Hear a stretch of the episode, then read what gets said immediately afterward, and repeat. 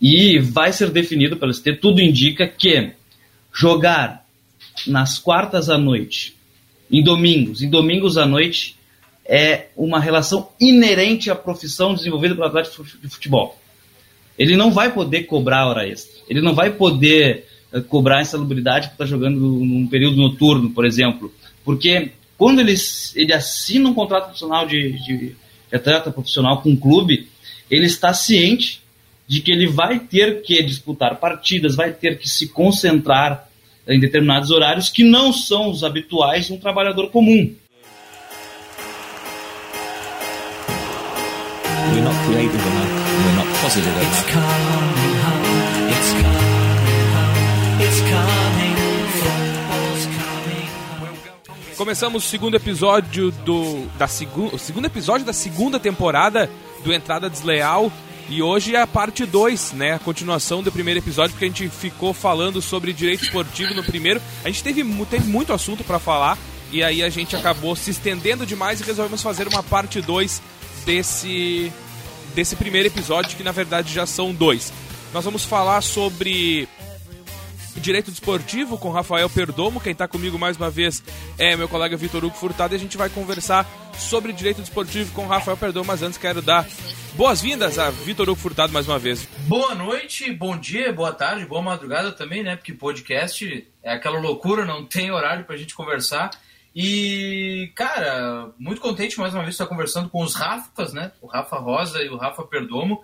E foi muito legal o primeiro episódio, cara. Ali eu já percebi, bom, tem muito assunto pro Rafa Perdomo conversar com a gente sobre esse juridiquês do futebol que às vezes é tão complicado para nós. E eu já logo no final do programa eu já disse, ó, oh, Rafa, vamos fazer um segundo capítulo porque tem mais coisas pra gente conversar. Então, vamos fazer esse segundo capítulo aí conversando sobre esses pequenos assuntos que às vezes a torcida, às vezes não, a grande maioria das vezes a torcida fica meio perdida em relação ao futebol, diretoria, gerenciamento, contrato dos jogadores. Então, vamos lá. É isso aí, a gente tem conosco mais uma vez o advogado Rafael Perdomo para conversar com a gente. Eu já quero colocar ele na conversa já com uma pergunta. Rafa, eu quero saber de ti. Uh, a gente falou muito sobre o conselho do Inter no primeiro episódio, na semana passada. Uh, e falou um pouco sobre a relação atletas e clubes na pandemia.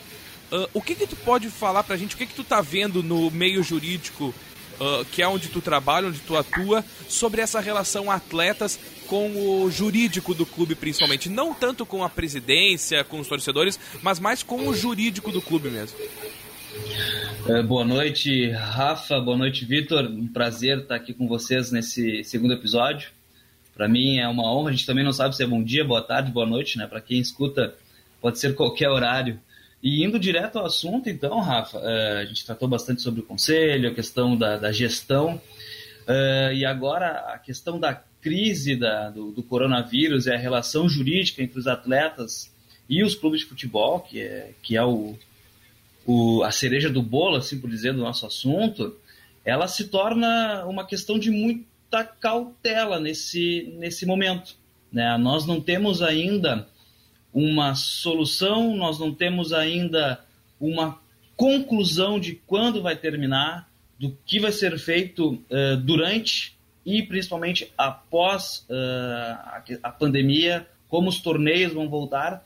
Uh, então, cautela seria talvez a palavra mais adequada para verificar qual será a saída dos clubes em relação à manutenção desses contratos com atletas. Né? E essa cautela, eu digo uma cautela na questão do atleta entender que daqui a pouco não vai ter uh, como receber a, a integralidade do seu salário, o clube vai ter que verificar como serão as receitas para poder honrar a questão do contrato, né? Mas uh, pincelando em uma forma resumida, nem a própria FIFA sabe como vai contornar toda essa situação. Já se estuda daqui a pouco a criação de um fundo internacional para manutenção do, dos clubes, para conseguir honrar o pagamento dos atletas, para salvar muitos clubes em questão de outras dívidas, mas principalmente essa relação primordial, que é atleta profissional e clube de futebol. Vitor.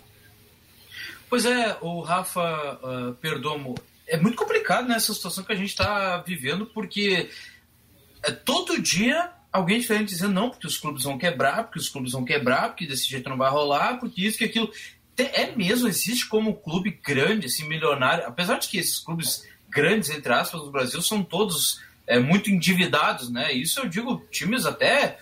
Qual é o melhor time, né? É, tanto de plantel, de economia, é, de gama de patrocínios no Brasil no momento? É o Flamengo. Até o Flamengo tá chorando as pitangas, dizendo que pode haver um grande roubo no orçamento. É possível isso mesmo? Tu que, que, que, que tem esse dia a dia, assim, tu que conhece bem um, um clube, como tu conhece, por exemplo, o Internacional, é, rola como quebrar mesmo o clube? Tipo, não dá pra Uh, uh, se desfazer de alguns jogadores, uh, tentar enxugar um pouco a, a folha salarial, porque é, é, salta os olhos para nós ouvir que um clube como o Internacional pode quebrar. Sério isso? Tem como quebrar o clube? Quebrar, eu acho que é uma, é uma expressão muito forte, Vitor. Eu também. É, é, talvez seja um pouco de. Um, perdão da palavra, mas um terrorismo dos gestores também agora nessa, nessa, nessa crise. Porque o que, que seria o quebrar? Eu acho que não, não. A expressão quebrar ela é muito forte. Mas mudanças vão vir.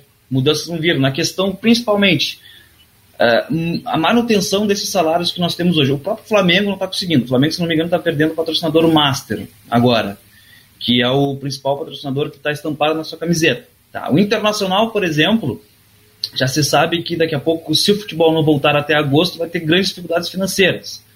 Mas o que, que são essas grandes dificuldades financeiras? Eu posso te dizer, daqui a pouco os jogadores vão ter que ser negociados antes do, do final do contrato por um valor muito abaixo do que estava sendo cogitado numa possível rescisão contratual. Uh, vamos supor, isso, uh, espera-se que daqui a pouco um Martin Sarrafiore estoure, mas vai ser vendido por X milhões. O Inter não vai conseguir vender por X milhões, vai ter que vender por um terço de X milhões.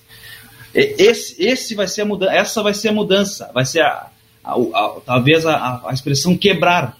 As receitas que estavam sendo projetadas não, não chegarão mais ao clube. E daqui a pouco aquele investimento, aquele jogador que tu iria trazer, tu não vai poder trazer mais. Aquele jogador que tu iria manter, tu não vai poder manter mais. Por um exemplo, o CT, da, o CT de Guaíba, que ainda tenta construir, daqui a pouco não vai sair em 10, 15 anos, sabe? O, o preço que nós, estamos, que nós vamos pagar pela essa crise que está durando três meses por enquanto, ela vai ser longa e duradoura.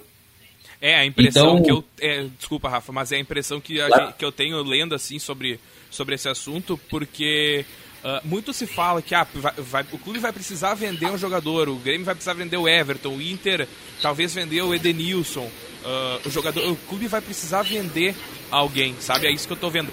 E é que essa crise ela vai ser muito forte, principalmente nos clubes menores, porque tu pega clubes formadores, Grêmio, Inter, São Paulo, Santos, que são reconhecidamente clubes formadores, que formam jogadores para exportação, para vender, eles talvez consigam sair dessa crise um pouco mais rápido. Mas ela é uma crise de longo prazo para clubes como Goiás, como Havaí, como Esporte. O Esporte eu estava lendo que é o clube brasileiro que talvez tenha a maior dívida hoje proporcionalmente. Né, na porcentagem do seu, da sua arrecadação, com dívida. E a gente está vendo isso, é que vai durar muito tempo, talvez não para os clubes formadores, mas para os clubes que não são formadores, sim. É, os clubes que já estão remando nesse, nesse meio há muito tempo, eles vão ter uma dificuldade muito maior. Né? Agora, é, se o mundo d'água da dívida já era infinita praticamente, ela agora vai ficar um, praticamente um universo, assim, porque realmente vai trazer muito trabalho, vai trazer, vai ter que ser muito criativo para tentar sair da crise. O que, que eu digo criativo? tu não vai poder mais trabalhar no método que vinha sendo trabalhado. É, tentar daqui a pouco empurrar com a barriga, fazer empréstimo, não. A, a, a, avalanche ela chegou, chegou de uma forma que transformou, não, não é um clube ou dois que estarão em crise, mas sim todos, né? Uh, hoje, hoje eu, por exemplo, eu li uma matéria que no Brasil o Atlético Paranaense é o clube que talvez terá mais condições de sair dessa crise né, pela forma de gestão, porque o Atlético vem trabalhando uh, como um verdadeiro clube formador. O Atlético não contrata mais medalhões, por exemplo, aquela expressão famosa que é utilizada, vem investindo muito na base e ela já tem uma estrutura de base pronta, né? Já tem uma estrutura feita que vai poder garimpar jogadores dali num custo menor, né? Então tudo isso, tu não ir atrás de atletas hoje, tu formá-los, te coloca num nível superior aos demais uh, demais entidades de prática esportiva. Né? E, e agora, trazendo para nossa realidade, vamos por uma realidade de campeonato gaúcho, divisão de acesso. Uh, nós sabemos que os contratos são curtos, né? em média de 3 a 5 meses, que a legislação brasileira permite. Uh, e agora, vamos por, trazendo bem para o nosso seio aqui, uh, o Campeonato Gaúcho de Divisão de Acesso não vai ter mais a questão, a regra da inscrição pré-definida, vai poder trazer atletas que já não estavam inscritos. Isso é um fôlego, isso é um fôlego. Os clubes menores aqui vão pagar com dificuldade, daqui a pouco com até ajuda da comunidade, a comunidade que está inserida, uh, vão poder honrar e trazer novos atletas numa condição daqui a pouco até mais vantajosa para eles, né? Porque realmente, por mais que os clubes menores tenham dificuldade, o que vai salvá-los agora é a questão do tempo de contrato com esses atletas. Como é um tempo de contrato menor, conseguiu-se já gerir, né? Já tem informações aqui, inclusive um clube próximo, o Igrejinha já conseguiu gerir essa crise, já tem uma saída, né? E já está aguardando agora, pelo menos, para ter uma data de volta e com essa volta, né, fazer novos contratos, que é uma forma correta, forma correta, e tentar voltar ao futebol de uma maneira, eh, como diria aquele treinador famoso do Rio Grande do Sul, com, com os pés no chão, né, pezinho no chão. Cara, uh, vou aproveitar a presença do Rafa Perdomo aí para fazer uma pergunta que, cara, na verdade, é para propor uma reflexão e também fazer uma pergunta. Uma uma questão que eu já venho pensando faz um tempão. Volta e meia alguém, alguém da imprensa comenta isso, mas ninguém tem uma resposta certa para dar. Talvez o, o Rafa tenha uma, uma resposta um pouco mais lúcida por estar no ambiente futebolístico, ele saber como é que funciona essa questão do manager. Rafa, não existe, não existe aquela possibilidade de não se de um clube não de um clube grande brasileiro não não estabelecer um contrato é, para ceder os seus direitos para uma uma um canal televisivo e uh, transmitir os seus jogos numa plataforma própria isso é uma coisa muito utópica ou dá para fazer ou não fazem porque não querem? Porque às vezes eu fico pensando cara eu como colorado eu eu gostaria de assistir um jogo do Inter, tipo, por exemplo, num canal do YouTube, numa plataforma do site do Internacional com o seu próprio narrador, com seus próprios patrocinadores. E ali, se tu quiser, tu top de patrocínio que não tem ninguém para te dizer o quanto que não tem que colocar, sabe? E a torcida vai entender. Se tu colocasse ao quadrado inteiro, o retângulo da TV inteiro, cheio de patrocínio, a torcida vai entender. É muito difícil de fazer isso. Ô, Rafa, deixa. Essa aí eu posso falar porque. Uh, a gente tentou fazer isso com a igrejinha, tá? Uh, trazendo para a realidade, o Perdão estava falando antes do igrejinha, Uh, eu, quando transmito jogos, eu transmito muitos jogos de igrejinha por conta do, da proximidade. Então, eu transmito muitos jogos de igrejinha. Conheço o Ademir, que é o presidente, conheço o Maurício, que é o treinador, conheço toda a diretoria do igrejinha. E foi tocado nisso no começo do ano. Antes do início da temporada, quando o grupo estava sendo formado, foi tocado nesse assunto de ter uma plataforma própria para transmissão dos jogos, tá? De a gente uh, saber que, como é que ia ser. Não, nós vamos tentar transmitir os jogos pela TV Igrejinha. Vamos criar a TV Igrejinha e vamos fazer a transmissão dos jogos. Só que aí a federação colocou um. O, o grupo bairrista entrou na história a, com o auxílio da RBS para dizer: não, nós vamos pagar e vamos transmitir todos os jogos da, da divisão de acesso. Ah, mas quanto é que vocês vão pagar? Ah, a gente vai pagar tanto. E daí a federação disse: não, o, a, a, o grupo bairrista disse: nós vamos colocar tanto. Aí tá, então beleza, é 60 mil reais por ano, por, por temporada. Então, se a gente quiser, se o Igrejinha quiser transmitir os seus jogos, ele vai abrir mão de 60 mil reais. E aí esse valor ele perde. E aí, isso no universo do Igrejinha, 60, 60 mil reais é muito dinheiro. Paga a folha salarial quase que inteira tá? Os 60 mil reais. Só que aí tu vai para um outro, tu pega o Inter, por exemplo, que foi o caso que tu citou. Se o Inter quiser fazer uma plataforma própria, ele vai ter que dividir, porque daí tem o direito da Turner, que é onde o Inter tem contrato, tem o direito da, do Premier, que é onde o Inter tem contrato também, e aí vai ter mais o dinheiro que o Inter vai deixar de arrecadar com esse dinheiro de de patrocínio, de patrocínio não, de esse dinheiro que vem de cota de TV para o clube. Eu não sei se o Rafa pode acrescentar mais alguma coisa sobre isso tu tá perfeitamente, é, respondeu perfeito ali o Vitor. É exatamente, uh, os clubes eles já possuem contratos do direito de imagem, do direito de transmissão dos seus jogos, né? Por exemplo, O Internacional tem contrato com a Turner e tem contrato com o Grupo Globo, né? Uh, o Grupo Globo vai transmitir os jogos ali do, através do Premiere, o, a Tanner também, atra, não através do Premiere, mas a outra plataforma está disponível, né, para os jogos do Campeonato Brasileiro, jogos de Copa do Brasil, uh, tem o, o, contrato com a Fox Sports, que é a questão da Libertadores da América, né, que daí já é, um, é inserido no, no, grupo Comembol ali, que quem uh, direcionou o contrato e tudo mais. o que o Vitor falou, eu sou entusiasta.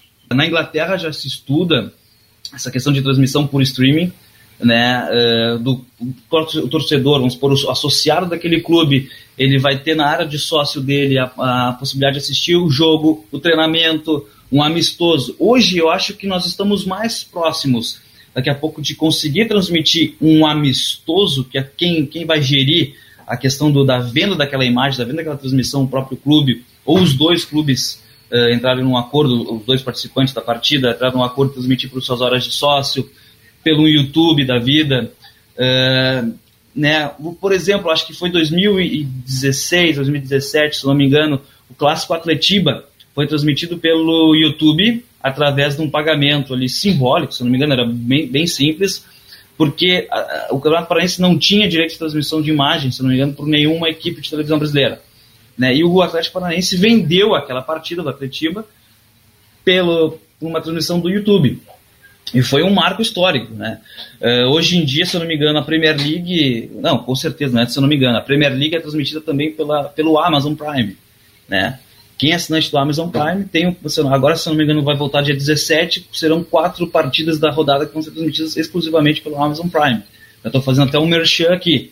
Uh, então, assim, no momento que esses contratos de direito de transmissão dos jogos forem se extinguindo e os clubes verificarem, que eu também acho que é uma forma e é uma possibilidade de exploração de imagem que o clube vai ter através do YouTube, através de uma hora de sócio, fomentar a participação do sócio, ou daqui a pouco aquela pessoa que só quer assistir uma partida, não quer comprar o pacote inteiro do Campeonato Brasileiro, quer assistir uma partida específica ali, de qualquer campeonato, tem a possibilidade de comprar. Esse é um futuro que está chegando que, claro, os advogados principalmente, quem trabalha na área de franquias, uh, vão ter que estudar como vão entregar isso ao grande público de uma maneira adequada, sem que prejudique também os canais de televisão.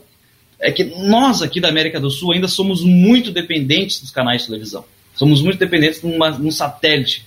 Agora, Mas os na clubes Europa... também são muito dependentes, né, Rafa? Porque tu imagina para um clube como, claro. como Igrejinha abrir mão de 60 mil reais, Não é muito dinheiro. É muito dinheiro. Mas assim, agora a gente. Vamos trazer para uma, uma, utopia. Eu tenho essa utopia, daqui a pouco eu vou escolher o jogo que eu quero e vou pagar apenas aquele jogo. No YouTube, por exemplo. Né? Então eu acho que está chegando, é um futuro próximo. A gente já vê a Amazon Prime transmitindo. Eu, por exemplo, já vou, eu já vou fazer o cadastro na Amazon Prime agora para assistir o dia 17 as quatro jogos da Premier League. E eu acho que é um futuro e é um futuro sem volta. Né? Até porque nós comentamos semana passada, o futebol, principalmente, o, esporte, o futebol é o esporte mais visto no mundo todo. Né?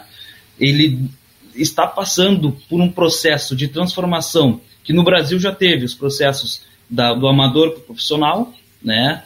E agora a gente está passando de um processo de que o esporte deixa de ser, em tese, uma paixão de torcedor para ser um entretenimento de consumo. Nós daqui a nós já, já são já tem pesquisas dizendo aí que a, a massa de torcedores de 10 a 15, 10 a 18 anos já não tem mais como preferência os clubes brasileiros, né? Uh, nós já temos estudos, né, por estar do clube também, que o, que o jovem, que a criança, ela também ela não assiste mais o futebol porque o pai torce para determinado time. O futebol concorre hoje com diversos uh, diversas modalidades esportivas e diversas formas de entretenimento na televisão. Então, o que, que vai, vai, que vai acontecer? Tem que entender essa transição de paixão para entretenimento, verificar a possibilidade de mercado de transmissão, que é o que está acontecendo, né?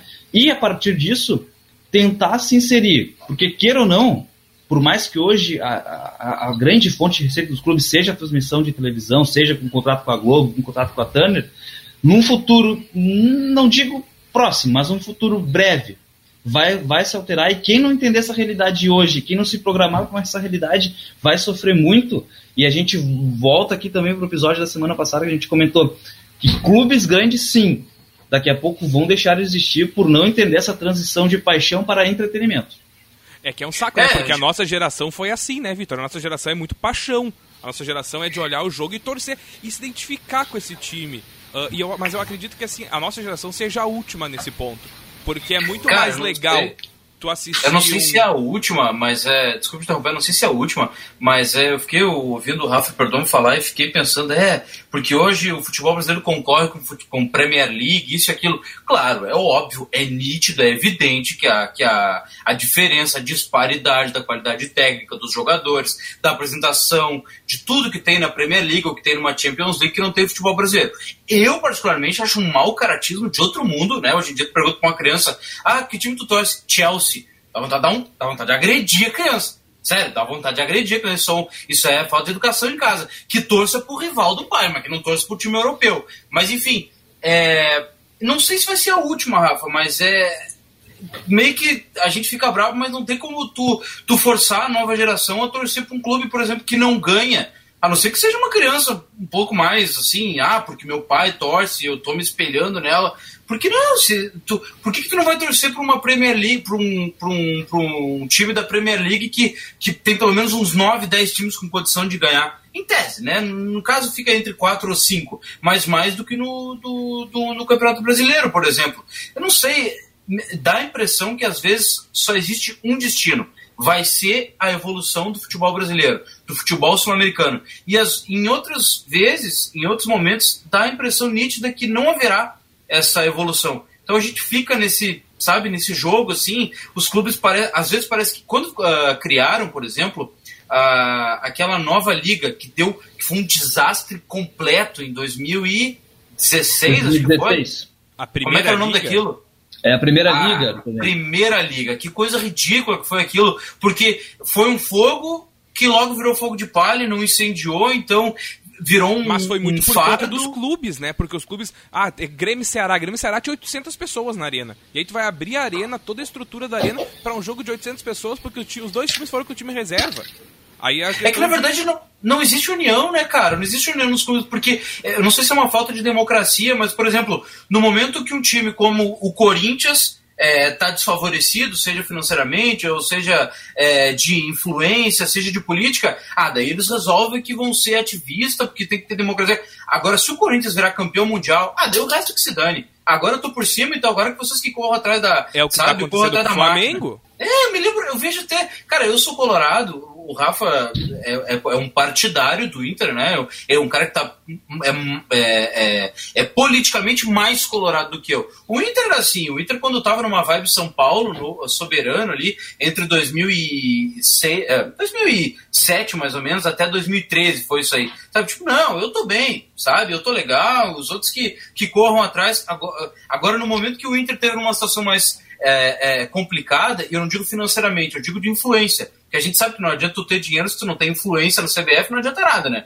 O, o Grêmio, historicamente, sempre teve mais influência que o Inter. Quando tu tá desfavorecido de influência, aí tu começa a bradar que, ah, porque falta democracia, porque na verdade não é mais a CBS que tem que fazer o campeonato, tem que vender para alguma marca, como o campeonato italiano, como o campeonato inglês, tem que vender para marca. Então é falta de discurso, falta de, de convicção. Quando tu tá bem, ah, daí deixa assim como tá. Daí quando tu tá mal, aí tem que mudar, sabe? São essas faltas de convicções que não deixam o futebol evoluir. E eu acho que é falta Pelo menos no brasileiro. Falta de convicção e coerência, né? Porque quando tu tá bem, tu tá por cima e tá dizendo, não, agora eu tô bem, vocês que corram, vocês que lutem, porque eu tô legal. E aí falta coerência. Por momento que tu tá mal, tu tem que dizer, não, agora vocês que lutem, vocês não precisam me ajudar. Ou o contrário também eu tô bem e ó, nós vamos precisar se juntar, nós precisamos que o futebol brasileiro seja mais unido para ter um, uma estrutura, uma condição de subir a competir com essas ligas grandes, porque a gente vê muito esse, essa queda de liga na qualidade. E aí eu vou, aí eu vou falar da, do campeonato italiano. O campeonato italiano é isso. Ele era um super campeonato, era o maior campeonato do mundo que tinha ali os maiores jogadores do mundo. O Milan era timaço, a Juventus era timaço, a Inter de Milão era timaço, a própria Lazio, a própria Lazio tinha um time muito bom, só que aí começou a perder qualidade e aí começa a perder dinheiro. E aí os clubes também vão, entram nessa onda. Uh, mas mudando de assunto, voltando para cá. Uh, Rafa, perdoa, mas. Não, gente... mas só para só pra pincelar antes, Rafa, só para a gente terminar esse assunto, é, na verdade, o campeonato. A diferença, por exemplo, do campeonato italiano, tá? O campeonato italiano é, era, foi o maior de todos entre 80, 90 e 2000. Acabou se tornando o que é hoje um campeonato, cara, bem fraco. Assim, olhar o italiano, para mim, e o brasileiro é uma pequena diferença, tá? Por causa de escândalos de corrupção. Né, os escândalos de corrupção é que fizeram o campeonato italiano tor uh, se tornar o que se tornou. Daí eles acabaram, os clubes acabaram perdendo dinheiro, acabaram perdendo uh, influência e todos aqueles embargos. Por exemplo, a Juventus teve que cair para a segunda divisão, os times tiveram que, que se adequar ao fair play financeiro. Ficaram o Milan só podia contratar. gastar tanto, é, não podia contratar, isso e aquilo. Então, o, o campeonato italiano meio que se afundou porque por ele mesmo, entende? Agora o brasileiro, o, o campeonato brasileiro foi um dos melhores campeonatos de todos os tempos até a década de 70. E lá se vão 40 anos. Naquela época, eu sempre me recordo de uma história famosa do Figueroa. O Figueroa, quando ele jogava no, quando ele jogava no Inter, ele foi dra draftado. É bem um tapa na minha cara. Draftado. Quando ele foi sondado para jogar no, no Real Madrid, é, o cara ele ia ser titular absoluto do Real Madrid e não, vou ficar aqui. Mas por que tu não quer jogar no Real Madrid, que já era um, um dos maiores clubes do mundo, se não o maior? Não, porque aqui estão os melhores jogadores na década de 70, o Pelé recém tinha largado, estava começando o Zico, tinha Roberto Dinamite e tinha Tostão, tinha os melhores jogadores do mundo estavam jogando no Brasil. É, é assim que tu, tu considera uma liga forte, entendeu? Ou, por exemplo, a Premier League. Os melhores jogadores do mundo não necessariamente estão jogando lá, mas é o futebol mais bem organizado e que todo jogo é um jogo vistoso. Se tu pegar o Wolverhampton contra o Southampton, dá um jogo bom tá um jogo pegado por causa daquele esquema de bola rasteira, de bola rápida. É um jogo adequado, entendeu? Então, só pra gente fazer essa diferença entre brasileiro é, e europeu, assim, como liga, né? Eu acho que, eu, para mim, eu, para mim, o, o, o, campeonato brasileiro só vai evoluir quando vender para uma marca. Porque daí um chefão vai pegar um negócio assim, ó Vamos copiar o sistema europeu ou da La Liga, ou da Premier League, ou da Ligue 1. Vamos fazer um negócio. Da Ligue 1 não, porque é uma porcaria. Mas a do Caute, então, então vamos fazer uma coisa organizada para que pelo menos os jogos fiquem vistosos. Não que tenha os melhores jogadores, para que seja atrativo, né? Para que seja atrativo. Pra que seja atrativo. Porque não é atrativo para tu, tu num jogo de Brasileirão, por exemplo, não é atrativo tu ir no estádio porque o ingresso é caro, tu não tem é. um match day que eles têm lá na Inglaterra ou na Espanha, então, que é o jogo, o jogo é um evento. É, é uma parte do evento, no caso, porque tem tu tem apresentação antes do jogo, tu tem um um é, aquelas comidas de rua, tu tem várias coisas para fazer antes do jogo que aqui no Brasil, infelizmente, não tem. E aí todo jogo é uma atração. E aí tu precisa. É, é, é, isso mesmo que o Vitor falou e que o Rafa falou antes também. A gente precisa tratar o evento futebol não mais como esporte, mas como entretenimento. É, cara, e a FIFA, e a FIFA vai ter que pensar em algum momento, vai ter que parar e realmente refletir a partir de regras é, históricas do futebol que vão ter que se adaptar para o mundo globalizado. Por que, que o futebol nunca pegou nos Estados Unidos? Que se pegasse nos Estados Unidos, aí que o negócio explodia de vez. Já é o maior esporte do mundo. Então imagina se fosse praticado com frequência pelos americanos. Cara, é um, é, é, são dois tempos, são dois, uh, são dois tempos muito longos, é um jogo arrastado. Algumas regras vão ter que mudar para que ele seja mais atrativo, até para ser televisionado. Cara, se o jogo não for Barcelona e Real Madrid, ou o teu time, vai ser um jogo chato. Se não tiver bons jogadores, vai ser um jogo chato. Agora, se tu mudar algumas regras, como é, pausar o cronômetro quando a bola sai, fazer dois tempos de 30 minutos, daí pausando o cronômetro. Se tu mudar essas coisas, até Chapecoense e, sei lá, Ásia de Arapiraca vai ser legal de olhar. Entendeu? Mas daí a gente já tá fugindo demais do assunto, a gente vai falar isso num outro episódio. Isso, vamos voltar para a área jurídica aqui com o Rafa uh, Perdomo, Rafael Perdomo, advogado, conversando com a gente hoje nessa continuação, na parte 2 do episódio sobre direito no esporte. Rafa, agora mudando um pouco, saindo da pandemia, saindo dessa questão de transmissão, eu quero falar contigo sobre a permanência de jogadores no Brasil. A gente sabe que é por causa de dinheiro dos clubes, a gente sabe que é porque tem uma série de coisas que envolve isso, mas tem a parte jurídica dessa questão também. E o que, que é a parte jurídica dessa questão que envolve um jogador não pode sair do Brasil com menos de tantos anos, mas ele pode ter um pré-contrato e ele pode fazer tal coisa.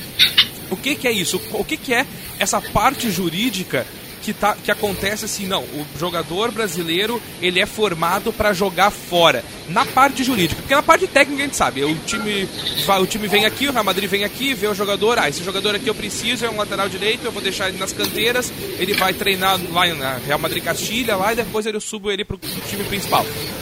O que que na parte jurídica isso implica realmente? Uh, Rafa, na parte jurídica, né? A gente, então, só fazer um resgate histórico, né? Há interesse para que esse jogador, para que esse atleta, ele vá para a Europa, vá para um outro grande centro que não seja Europa. Vamos supor, hoje a Major League Soccer nos Estados Unidos é um grande centro. Economicamente é um grande centro. Uh, então, há interesse tanto do atleta quanto dos clubes que irão ter um ganho na sua, no valor da sua indenização, porque realmente fomenta toda a estrutura do futebol. Claro, uh, nós sabemos que uh, ir para a Europa significa um grande avanço na carreira do atleta, significa. É, há, uma, há uma engrenagem econômica que vai atingir vários atores de uma transação internacional que todos saem ganhando. Sai ganhando intermediário, sai ganhando o clube que vai ganhar a, o valor referente à cláusula indenizatória desportiva, sai ganhando o clube que está adquirindo determinado atleta aqui da América do Sul, porque já um jogador sul-americano com determinado status chega lá, uh, tem toda a questão do marketing envolvido. Só que, juridicamente falando, para um atleta hoje sair do Brasil, uh, né, ele precisa ter 18 anos, tá? Ele, a, a, lei brasileira ela permite que a cláusula indenizatória desportiva, que é o a chamado o passe, que não, essa figura, a figura do passe, como a gente escuta volta e meia na, na, na mídia, ela não existe mais. Ela ficou no ordenamento jurídico brasileiro, não existe mais, está extinta. Existe a cláusula indenizatória desportiva que o clube, quando se, uh, se trata de uma negociação internacional, o clube que detém essa cláusula indenizatória desportiva, ele pode fixar em qualquer valor. Pode ser um valor inimaginário, um valor daqui a pouco. Só não pode colocar zero, não pode ser o valor da lua, não se sabe o valor da lua. Mas pode fixar no montante que ele quiser. Né? E isso atrai também é uma forma de negociação, de dar margem para negociar, porque nenhum clube vai chegar aqui, vai, ó, eu, eu tenho um acordo com o atleta, eu tenho, só que eu não tenho um acordo com o clube. Eu vou lá e pago o valor da indenização que está estipulado no contrato na federação e eu levo ele, que foi o caso do Neymar. O Neymar, o Barcelona, vem aqui no Brasil e paga o valor da indenização na federação e leva o Neymar, sem um acordo com o Santos. Então, uh, a segurança jurídica dos clubes está aí, é fixar um valor muitas vezes extremamente elevado. Hoje a gente escuta oh, o jogador uh, da base que recém foi, foi profissional está com uma cláusula indenizatória em torno de 125 milhões de euros. Todo mundo sabe que ele não vai sair por 125 milhões de euros. É uma barganha que o clube tem, o clube sul-americano, o clube brasileiro, no caso, tem para negociar com os clubes europeus. E claro, não pode negociar um clube, um atleta com menor de 18 anos, né, que era o caso do Alexandre Pato aqui no Brasil né, que embora já tivesse negócio com, com o Milan da Itália, ele só pôde sair depois que completou 18 anos. Né? Então tem toda essa questão, mas uh, pré-contrato, basicamente, como dizer, pode, pode fazer pré-contrato antes dos, uh, a partir dos seis meses para a finalização do contrato com o clube que ele está uh, atuando. Então não te traz muita segurança. Que segurança que muitas vezes é questionado? Contratos longos são seguros. Se é um atleta que te traz rendimento esportivo, Quanto mais longo, que é cinco anos o máximo, te traz uma segurança maior. Agora, é, eu, é exatamente esse anos. ponto que eu queria chegar contigo, porque a gente tem aquela questão de, ah, mas os jogadores saem muito cedo. Por exemplo, o Vasco, o Thales Magno do Vasco já tem contrato. O Paulinho saiu muito cedo pro Bayern, pro Bayern Leverkusen, só para usar o exemplo dos jogadores do Vasco, tá, Rafa? Mas é assim, tu tem uma... Qual, qual é essa segurança? Eu sei do contrato longo assim, porque juridicamente é difícil tu segurar, até porque tu chega, tu bota uma multa rescisória de 5 bilhões, o clube vem aqui, paga e leva, né? Mas juridicamente não tem mais o que fazer, é só isso mesmo? Juridicamente, tu pode criar estruturas, vamos supor, tu pode criar estrutura daqui a pouco de, de esse, desse atleta não sair diretamente para um clube da Espanha, por exemplo, que tu sabe que daqui a pouco o assédio é forte no clube da Espanha. Um simples exemplo, daqui a pouco tu pode, ele só pode ser negociado com clubes da, da Itália tá? que sabe que tem poder aquisitivo menor e tal. Mas juridicamente falando, não se tem muito o que fazer. Tu tem que criar estruturas jurídicas de negociação, que é o que acontece. Tu estipular uma cláusula indenizatória alta, tu cria uma barreira, porque não vai ser qualquer um que vai chegar aqui, vai pagar e vai levar. Não, tu vai ter que no mínimo sentar com aquele clube aqui no Brasil para negociar, vamos, ah, vamos diminuir essa cláusula indenizatória. Então, juridicamente falando, é, quando se trata de profissional acima de 18 anos, não tem muito o que fazer. É vontade das partes, como se fala no direito. Vitor. É, cara, são questões, na verdade, que vão ter que ser bem pensadas, né, agora nesse retorno, porque eu fiquei pensando durante essa semana é, quantidade de jogadores, por exemplo, que poderiam estar sendo negociados, ou época de renovação de contrato, né? É, por exemplo, eu fiquei pensando, os jogadores poderiam fazer, certo, uma, uma mobilização para até diminuir os seus salários, né? Tem, tem funcionários do clube que ganham até R$ 2.000, 2.500 reais. Se tu tirasse isso de um salário de um jogador que ganha 400 mil, não ia fazer diferença alguma para ele. É, Rafa Perdomo, vou perguntar para ti quem seria a pessoa que mobilizaria os jogadores, já que pelo jeito não existe, né, quando eles tentaram uh, se mobilizar para aquela vez do, no bom senso em 2013, quem seria a pessoa que conseguiria mobilizar esses jogadores para pensar um pouco mais no futebol como um todo? Bom, uh, Vitor, é uma, é uma situação muito complicada assim para a gente poder falar, mas realmente o bom senso, né, o UFC como foi surgiu em 2013 Uh, ele também não deu certo, né? A gente, em contato com alguns atletas, ele não deu certo por causa dos próprios atletas. Havia muita divergência entre eles na, na ocasião, muitos não concordavam da maneira que era conduzida, né? E os atletas, a gente tem que entender que é, é uma questão muito de bom senso, é uma questão de educação daqui a pouco, e entender a realidade social que aquele grupo está inserido. Né? E, e outra, outras questões também, a gente não sabe esse universo, vamos supor, a gente, a gente tem o um universo do atleta nível A, que ganha hoje acima de 300 mil reais por mês. Eles têm, é, daqui a pouco, compromissos financeiros que daqui a pouco se o valor que eles arrecadam num clube equaliza com as despesas. Então uma redução para eles não é bem vista, né? não é, não seria de bom, do bom agrado. É, agora, claro, nós temos bons exemplos aí, como o Bayern de Munique, que, se não me engano, os atletas se reuniram e reduziram o salário em 70%.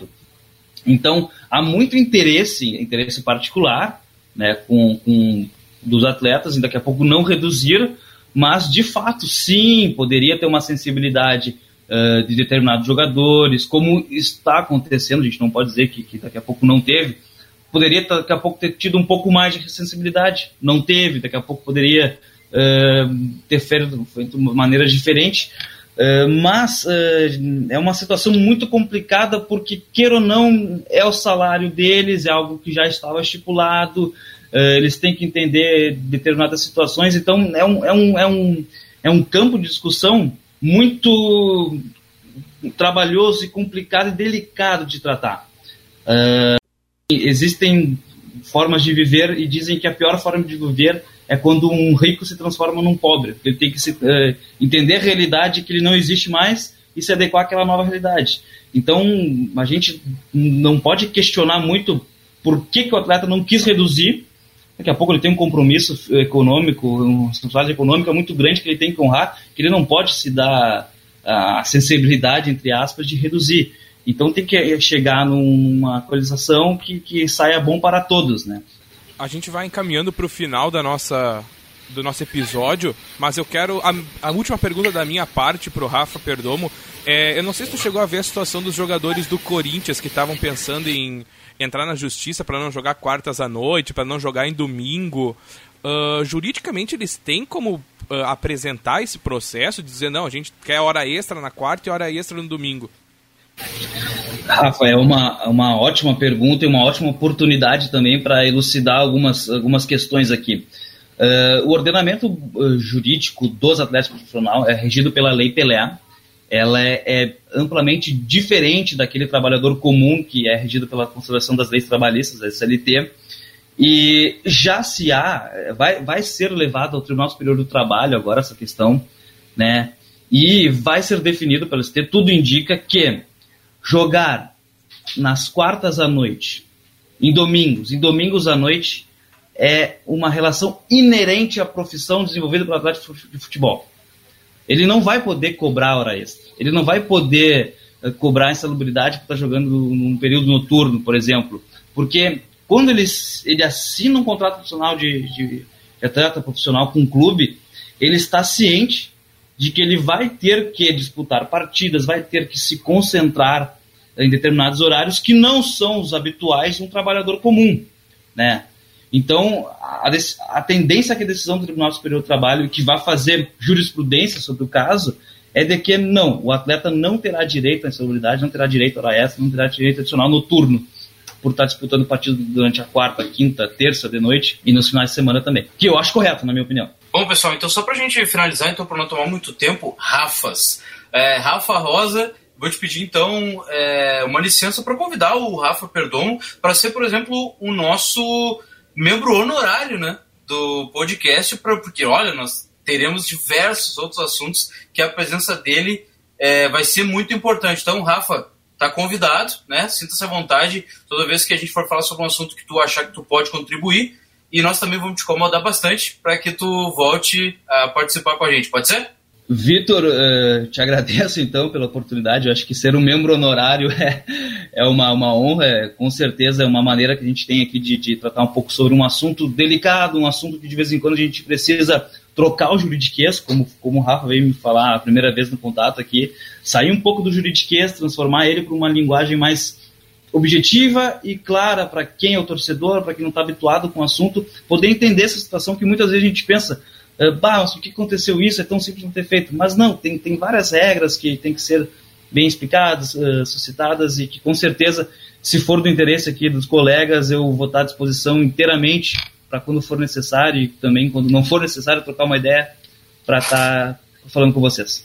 Show de bola, isso aí, Rafa. É isso aí então, esse foi mais um episódio, o segundo episódio da segunda temporada do podcast Entrada Desleal. É as coisas que nós só ouvimos falar, mas a gente não sabe quase nada essa temporada e agradecer a presença de Rafael Perdomo mais uma vez com a gente aqui, sempre falando de, jeito, de um jeito fácil, acho que ficou tranquilo para quem está ouvindo entender um pouco sobre esse juridiquês do futebol e a ideia uh, minha e do Vitor nessa temporada é, é exatamente isso. É pegar temas que o pessoal, a que a gente ouve falar, dentro do meio do futebol, mas que a gente não tem muito conhecimento e às vezes tem termos difíceis. Então a gente traz pessoas para descomplicar e o Rafa Perdomo foi o nosso primeiro convidado. Agradecer a presença, Rafa, mais uma vez. Brigadão e precisando de alguma coisa, pode contar com a gente. Te, te agradeço, então um abraço a todos aí. Valeu, Rafa. Valeu, Vitor Hugo Furtado. Até semana que vem. Valeu!